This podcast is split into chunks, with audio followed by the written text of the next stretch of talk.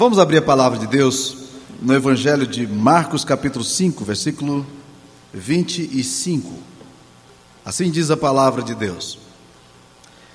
Aconteceu que certa mulher que havia 12 anos vinha sofrendo de hemorragia e muito padecer a mão de vários médicos, tendo despendido tudo quanto possuía, sem contudo nada aproveitar, antes pelo contrário, ainda pior. Tendo ouvido a fama de Jesus, vindo por trás dele, por entre a multidão tocou-lhe a veste, porque dizia: Se eu apenas lhe tocar as vestes, ficarei curada. E logo se lhe estancou a hemorragia e sentiu no corpo estar curada do seu flagelo. Jesus, reconhecendo imediatamente que dele saíra poder, virando-se no meio da multidão, perguntou: Quem me tocou nas vestes?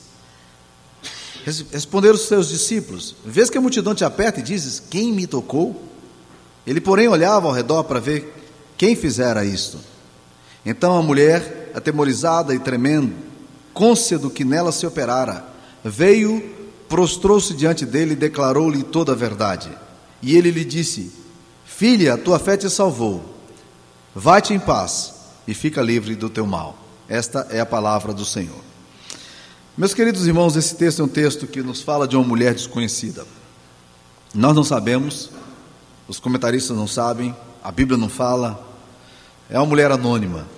É uma mulher que, que ninguém sabe dizer de onde ela veio, qual é a genealogia dela, qual é a biografia dela, qual é a história de vida dela.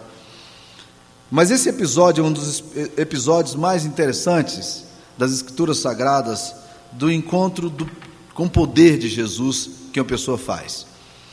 O que nós sabemos da mulher não tem muito a ver com a biografia dela, tem mais a ver com o diagnóstico dela. Essa mulher aqui é mais conhecida pela enfermidade dela, pelos problemas dela, do que propriamente por aquilo que ela é, pela personalidade dela. Veja o que a gente sabe dela aqui, o que sabemos dela. Primeiro, fisicamente, ela tinha um problema crônico. Diz a Bíblia aqui que fazia 12 anos que ela estava sofrendo tremendamente com um problema de hemorragia. E não havia nenhum remédio. Os médicos não conseguiam resolver o problema. E a situação dela ia se agravando cada vez mais, é isso que nós sabemos do texto.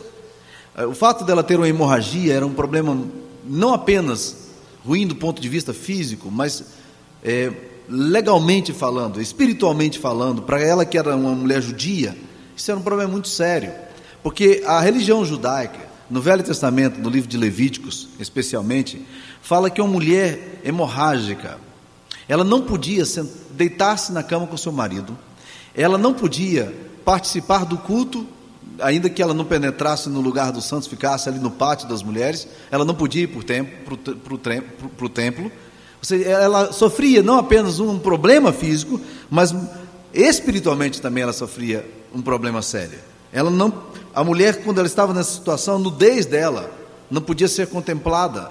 O marido não podia olhá-la, era visto como uma enfermidade grave e espiritual. E essa mulher estava padecendo isso há 12 anos. Eu não sei o que, você, se você já teve que andar por trilhas de problemas crônicos. É, eu não gosto de nenhum tipo de dor, como no, normalmente a gente não gosta. Mas olha, ter que lidar com um problema crônico é um caso sério. Ah, problemas agudos, aqueles que vêm, você tem que lidar e resolve facilmente, ainda que fortes, você até que lida bem, mas problemas crônicos, parece que isso vai gerando uma incapacidade de você de ver solução no final do túnel. Você olha a sua vida, você começa a, acreditar que nada vale a pena, que tudo que você faz, o esforço é nulo. E nesse caso aqui, tudo que acontece com a mulher comprova isso. Porque diz a Bíblia que ela foi gastando tudo quanto possuía, procurando vários médicos, e nada aproveitava. O texto diz, antes, pelo contrário, ainda pior. Se a situação dela se agravava. Então essa mulher passava por esse problema sério. Emocionalmente, ela era certamente uma mulher solitária. Ela não podia viver em grupos enquanto tivesse com essa enfermidade, porque ela era considerada é, impura. É, religiosamente falando, ela não tinha esperança para o problema dela, porque ela também não encontra solução para ele. Tentou todas as formas, não é falta de tentativa, simplesmente não resolve o problema. Ela está morrendo lentamente. Ela não vê solução para o problema dela. Mas um dia, ela ouve falar de Jesus. Um dia ela ouve a fama de Jesus. E aqui, meus queridos irmãos, eu gostaria de focalizar os nossos olhos para o fato de que de que provavelmente nós hoje tenhamos aqui pessoas que também estejam desesperançadas da vida. Há muitos problemas crônicos que normalmente tomam a nossa vida, enche o nosso coração e, e tira de nós toda a esperança. Quando você tem na sua casa um filho que está se arrastando com problemas por longos anos, Deus sabe quantas orações você já fez. Deus sabe quantas vezes você já colocou os seus joelhos e clamou pelo seu filho e por sua filha. Ou um casamento que se arrasta numa relação duradoura de dor, de sofrimento. Você já orou, você já trouxe isso ao, ao Senhor, você já se consagrou, você já fez ciclo de oração. E apesar de tudo isso, você percebe que parece que as coisas não melhoram. O relacionamento em casa se torna cada vez pior, as dificuldades vão se agravando, ou quem sabe você está enfrentando em você mesmo problemas de depressão constante, você não sabe como lidar com elas, com ela. A dor está aí, você vive solitária nos cantos, você não sabe como lidar com isso tudo. Tudo isso está acontecendo com você. Como é que começa o milagre na vida dessa mulher aqui? Eu creio que a partir da análise dessa mulher a gente pode descobrir um pouco da proposta de Jesus para a nossa vida, da proposta do Evangelho para nós. E a primeira coisa que esse texto nos diz é que o milagre em nossa vida começa a partir do momento que você ouve que Deus pode curar a sua vida, que Deus pode fazer de fato alguma coisa, que o nosso Deus não é uma força estranha e abstrata no espaço longínquo, mas que o nosso Deus está vivo, está presente e ele não está calado. Que Deus está atento às nossas orações, que Deus ouve as nossas preces. Quando nós ouvimos falar da fama de Jesus, e isso faz sentido ao nosso coração, é por aí que normalmente os milagres da nossa vida começam. Eu tive um tempo atrás, eh, recebendo em minha casa o reverendo Ronaldo Lidório. Deus levantou esse homem com uma missão para pregar à tribo do povo, dos povos com combas, no Ghana. E são mais de 2 milhões de pessoas é uma língua ágrafa, não existe nada escrito na língua deles. Eles têm nessa língua ágrafa 23 dialetos. E Deus colocou no coração do Ronaldo um fogo tremendo para poder pregar o evangelho para essas pessoas. Ele foi para lá, a esposa dele era enfermeira. E Deus já começou fazendo um milagre tremendo, porque durante dois anos eles atendiam praticamente debaixo de uma árvore. E nesses dois anos de trabalho ali, todas as pessoas que procuravam ajuda médica Apesar da limitação de não terem um laboratório mais melhor elaborado, todas as pessoas que procuravam remédio, elas eram curadas, elas eram restauradas fisicamente. Mas um dia chegou ali uma mulher que andou três dias. Aquela mulher disse, chegou o pastor Ronaldo e ela desembrulhou o filho dela, um garoto, um bebê de berço ainda, e o apresentou, ele estava repleto de feridas. E ela disse: Pastor, eu gostaria que o senhor orasse por mim. Eu não sei se o seu Deus é um Deus mais forte do que o nosso Deus. Mas eu gostaria apenas que o senhor orasse. Disseram que o senhor está pregando um outro Deus aí. Eu já levei para todos os deuses. Já fizemos orações a todos os deuses que conhecemos. Mas os nossos deuses não resolveram o problema. Talvez o seu Deus resolva. Era a primeira vez que o reverendo Ronaldo estava lidando com uma situação em que exigia dele uma fé redobrada. Ele disse que embrulhou a criança novamente. E ele trouxe aquela criança na presença do Senhor e disse: Deus, o Senhor é um Deus de milagres. O Senhor pode restaurar a vida dessa criança se o Senhor quiser. E eu quero te pedir, Deus, que o Senhor tenha misericórdia dessa criança que padece, dessa mãe que sofre, e tenha misericórdia de nós que, a quem o Senhor trouxe aqui para ministrar o Evangelho nessa, nessa, nessa região. E o Senhor faça um milagre aqui na vida dessa criança. Ele orou por aquela criança e disse: Pode ir embora, Deus abençoe você. E a mulher perguntou assim: A criança está curada, ela disse: Deus é Deus fiel. E quando Deus cura, Deus cura.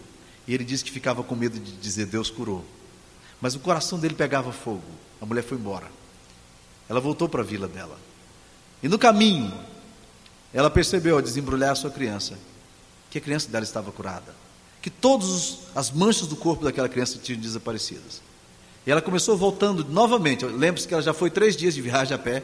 Agora tinha andado dois dias de volta, cinco dias de viagem, e agora ela estava voltando novamente os dois dias, só que agora ela passava por todas as vilas por onde ela passava, ela dizia: O Deus daquele homem pode resolver o problema nosso. O Deus daquele homem tem poder. E ela foi pregando a todas as, aquelas, aquelas pessoas. E ali Deus começou um movimento entre os concombas. Atualmente, depois de oito anos de ministério ali entre os cocombas, atualmente existem é, 11 igrejas organizadas, mais de 5 mil pessoas convertidas ao Senhor Jesus. Louvado seja o nome do Senhor.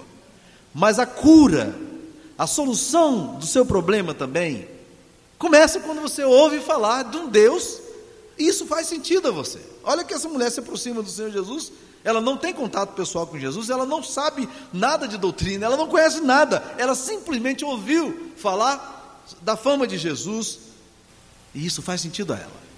E eu tenho percebido, irmãos, que a fé, a nossa fé, é despertada muitas vezes de uma forma tão simples.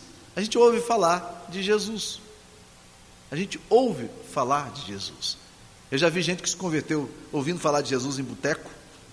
Já vi senhoras se convertendo porque ouviram falar de Jesus, porque uma vizinha dela cantava as músicas enquanto ela varreu o quintal e ela xingava, e ela xingava enquanto ela varreu o quintal dela. Mas ela ouviu aquelas músicas, aquelas músicas começaram a mexer no coração dela. Ela queria saber de Jesus e eu começou a ouvir falar de Jesus ali se converteu. Eu lembro de um senhor aqui no interior de, de Goiás, que quando os missionários chegaram ali, a esposa dele logo se converteu ao Evangelho. Ele gostava muito do som de sanfona do missionário, mas ele não gostava dos crentes. E ele começou a, a ir para um terreno baldio que ficava ao lado da igreja e assentava-se debaixo de um pé de mamona para ouvir falar de Jesus, mas ele não queria que ninguém soubesse. A relação dele com Jesus era uma relação exatamente com a relação mulher, da mulher aqui. Agradava-lhe, ouvia falar alguma coisa, e ele vem sutilmente tentando tocar em Jesus. E é isso que essa mulher faz. Ela vem por detrás. O texto aqui nos diz que ela ouve a fama de Jesus e vem por detrás de Jesus, por entre a multidão. Quantas aproximações de Jesus em nossa vida se faz porque a gente ouve falar de Jesus, mas tantas vezes a gente tem tanto medo de tocar em Jesus de forma pública. Se você passa por essa experiência, não se assuste. A Bíblia relata vários casos de homens assim, homens às vezes até importantes, como Zaqueu, sobe numa árvore, ele não queria ser identificado, e ele se choca quando Jesus olha para aquela árvore, para aquele sicômoro e diz: Desce, Zaqueu, hoje eu quero ir para a tua casa. Ele diz: A mim é, exatamente a você. Mas a Bíblia nos conta também de um homem, Nicodemos, que era um doutor na lei. Ele vem à noite, ele não quer ser identificado, a aproximação dele é uma aproximação ao mesmo tempo de fascínio e medo. Talvez você esteja aqui hoje dizendo: Eu preciso de uma resposta. Eu não quero ser identificado. Eu quero sentar no último banco. Eu não quero ser visto. Eu não quero ser percebido. Meus amados irmãos, não há problema, mas o milagre de Deus em nossas vidas começa exatamente assim. Quando a gente ouve falar de Jesus, quando isso incomoda o nosso coração, quando isso aquece a nossa alma, mas muitas vezes se aproximar de Jesus não é fácil. O texto aqui nos diz que essa mulher quer se aproximar de Jesus, mas ela não consegue. Diz a Bíblia que ela vem no meio da multidão, mas a, as pessoas, um grupo de pessoas que está ao redor dela é muito grande. Ela vem no meio da multidão e não consegue tocar de forma muito fácil. E muitas vezes eu percebo que religiosamente, filosoficamente, socialmente, muitas vezes é um grande problema para nós tocarmos em Jesus. Parece que que a barreira entre nós e Jesus se torna muito grande, até que nós nos aproximemos e experimentemos o poder e a graça que há no nome dele.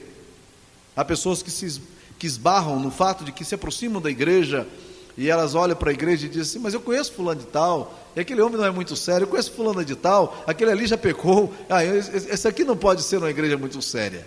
E eu quero dizer a você: se você está nos visitando hoje, eu quero dizer primeiro que essa igreja aqui é uma igreja de pecadores. Redimidos pelo sangue do Cordeiro, sim, mas gente pecadora que está aqui exatamente porque sabe, sente-se pecador. E quero dizer a você que se você está procurando uma igreja perfeita, esse não é o lugar para você estar. Agora, se você encontrar também, não vai para essa igreja, porque você pode estragar essa igreja quando você for para lá, né? Igreja perfeita não existe, meus queridos irmãos. Nós nos aproximamos de Jesus muitas vezes em estruturas muito pesadas, como essa mulher se aproximou, mas ela vai começando a encontrar Jesus. Agora, irmãos, o ponto essencial do toque de Deus em nossa vida está exatamente na atitude dessa mulher. Ela foi para se encontrar com Jesus e ela disse: Eu vou tocar em Jesus, e se eu apenas tocar em Jesus, eu vou ser curada. E existe uma palavrinha disso aqui para mim: é expectativa. A pergunta crucial que eu faço ao meu coração e faço ao coração de cada um de vocês é essa: Qual é a expectativa nossa aqui hoje à noite? O que, que você espera de Jesus hoje à noite? Aí você vai dizer: é, eu, eu, nunca pensei nisso. Talvez você diga isso. Talvez você diga: hum, eu estou precisando, mas eu não, não tinha parado para pensar realmente nisso. O ponto dessa mulher, o ponto que a palavra de Deus nos ensina aqui, é que quando há expectativa no coração, a resposta de Deus. Muitas vezes Jesus se aproxima de pessoas, em situações até meio, meio engraçadas, meio cômicas. Jesus se aproxima do cego e pergunta dele: o que, que, é, o que é que você quer que eu te faça? Está óbvio, Senhor. Eu sou cego, olha para mim. Mas Jesus pergunta: o que, que você quer que eu faça? Não é nenhuma nem duas vezes apenas que aparece no Evangelho essa pergunta: o que é que você quer que eu te faça? Em outras palavras, Deus está perguntando a nós: qual é a expectativa do teu coração quando você se aproxima de mim? Lamentavelmente, muitas vezes nós nos aproximamos de Deus e não temos expectativa nenhuma. E aí a gente se assusta, porque a gente vê a graça de Deus operando em pessoas que estão ao lado da gente e não vê a graça de Deus operando no nosso coração. Mas Jesus pergunta: qual é a expectativa do seu coração? O que, que você espera quando você vem a Deus? Ela tem uma expectativa. Ela diz: se eu tocar em Jesus, eu vou ficar curado. E é interessante quando Jesus Cristo, quando ela toca em Jesus, a hemorragia dela estanca imediatamente. Jesus olha e diz assim: Quem me tocou? E as pessoas se surpreendem. Os discípulos se surpreendem e dizem: Senhor, quem te tocou? A multidão te comprime, te aperta e perguntas: Quem te tocou? Ele diz: Alguém me tocou, porque de mim saiu o poder. O fato de você esbarrar em Jesus, o fato de você comprimir a Jesus, o fato de você apertar a Jesus, não significa que você queria tocar em Jesus. Quando você ora, qual é o desejo do teu coração? Quando você vem à casa do Senhor, qual é a expectativa da tua alma? E é isso, meus queridos irmãos, que pode mudar a história da nossa vida. Quando a gente pede as pessoas para vir à igreja para orar à frente, eu não faço isso apenas como ritual, não. Eu creio realmente que se nós tocarmos com objetividade o trono do Senhor, desse trono flui vida, flui graça, flui poder, e Deus quer administrar isso a nós. Você crê nisso? Qual é a objetividade sua? Qual é a expectativa sua aqui nessa noite? Eu conheci um pastor esse pastor, ele, ele não é muito recomendado, não era, porque já faleceu, porque ele era um tanto quanto translocado. Mas um dia, olha o que, que ele fez. Ele era pastor de uma igreja pequena, de uma grande cidade, uma igreja pequena de uma grande cidade em Mato Grosso, e um dia o culto estava para acontecer e ele não chegava. Ele não chegava. O culto, as pessoas atrasando, 10 minutos, 15 minutos, Cadê o pastor? O pastor não está aqui. Onde é que o pastor foi? Né? Desesperado, de repente o pneu furou, um acidente, mas ele não ligava para ninguém, não, não falava para ninguém. O fato é que estavam todos naquela expectativa e de repente um presbítero percebeu que alguma coisa séria tinha acontecido ao pastor. Ele então não se fez de rogado. Ele chamou outro presbítero e disse: Olha, alguma coisa deve ter acontecido com nosso pastor, ele nunca atrasa, vamos lá. E começaram ali, organizaram uma liturgia rápida e ele diz: Olha, você vai, vamos cantar o um hino tal aqui, vamos, vamos, vamos, vamos ler tal texto aqui, e desesperados, porque é uma sensação terrível mesmo, né?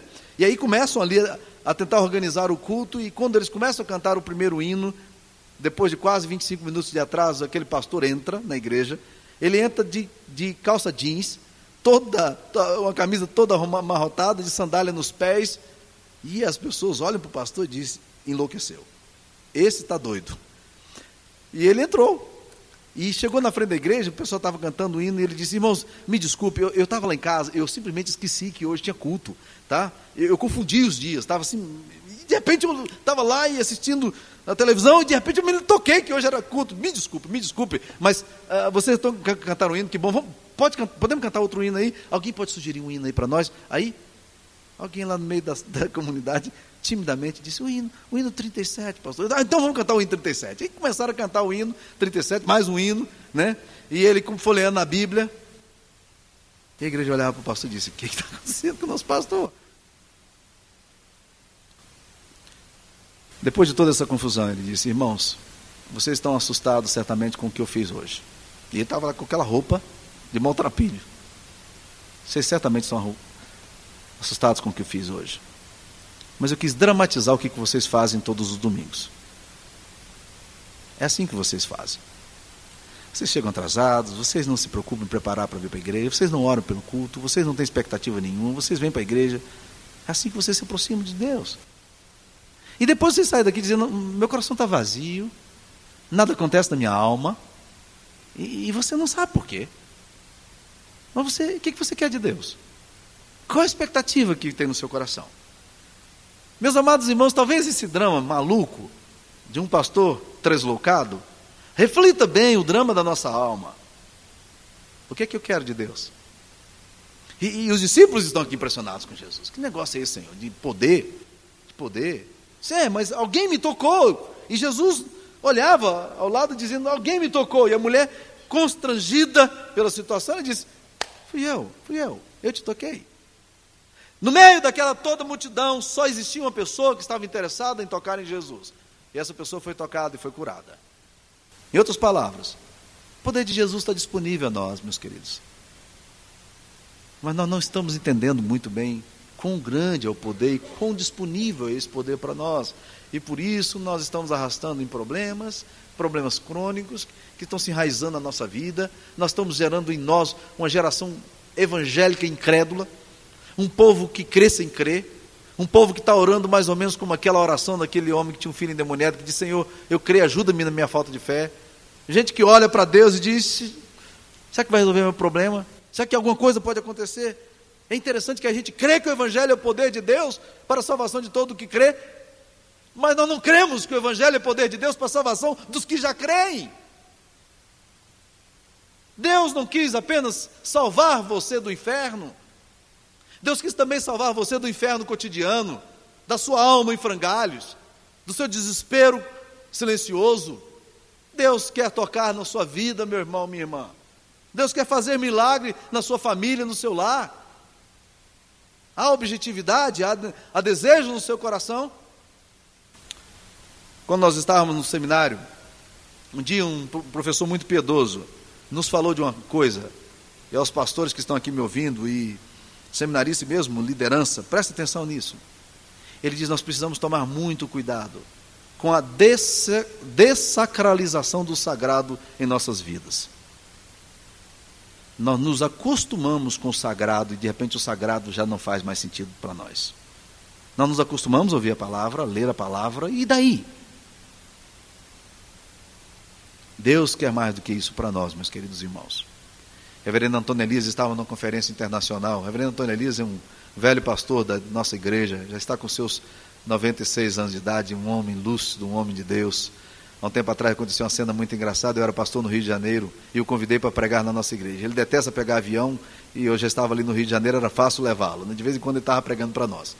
E havia uma escadinha que descia do púlpito do, do meu escritório para o púlpito da igreja. Descia em cima do, do, do, do púlpito.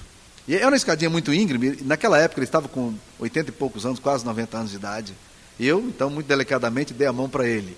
E ele virou e disse: Você está precisando de ajuda, pastor? Chegou lá na frente da igreja, ele perguntou para mim. Ele disse: Olha, eu quis dar a mão para o pastor para descer a escada, porque eu vi que ele estava precisando de ajuda. É, é tipo de pessoa assim. Mas o reverendo Antônio Elias talvez tenha feito mais, em termos de avivamento, pela nossa igreja do que qualquer outro homem tenha feito.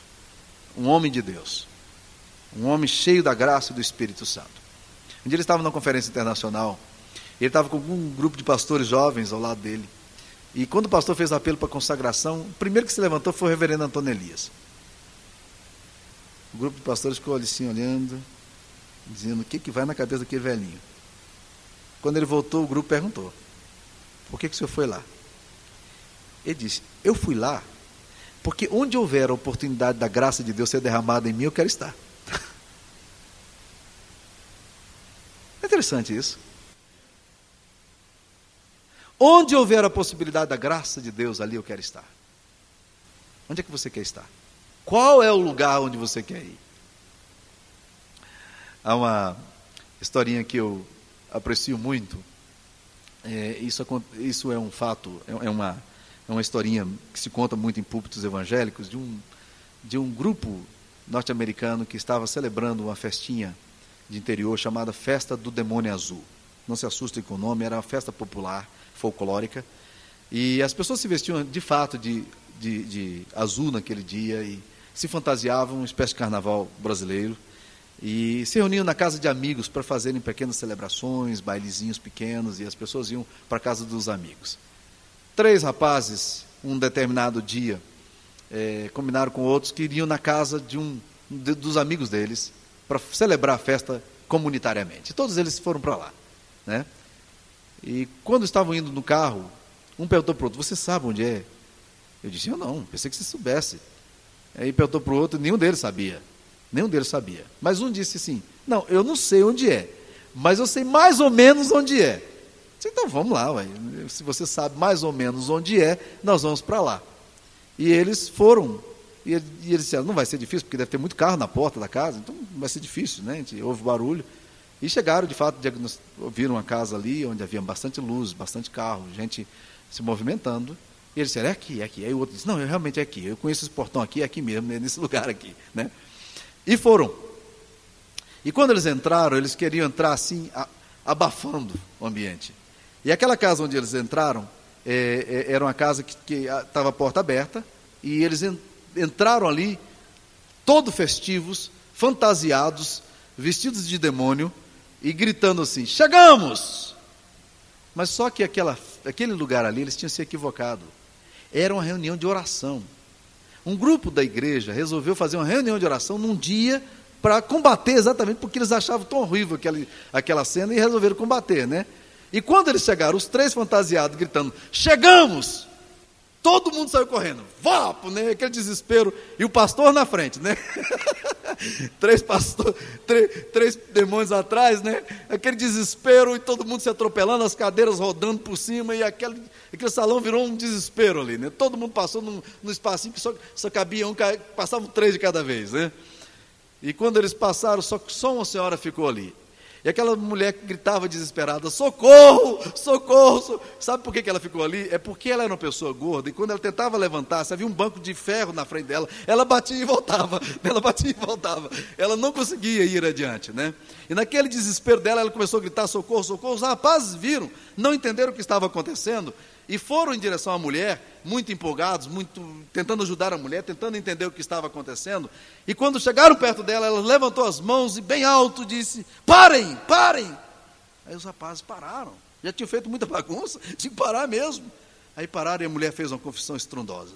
Ela disse: Eu quero dizer para vocês que tem, que tem 23 anos de, que eu estou participando desse grupo aqui, que eu estou participando dessa reunião de oração, mas eu quero dizer para vocês que até hoje eu não passei por lá de cá ainda, não estou. Estou do lado de vocês ainda, pode ficar tranquilo. Eu tenho a impressão, meus queridos irmãos, que muitas vezes esse tipo de sentimento passa em nós. Né? A gente está, mas não está. A gente vem, mas não vem. Né?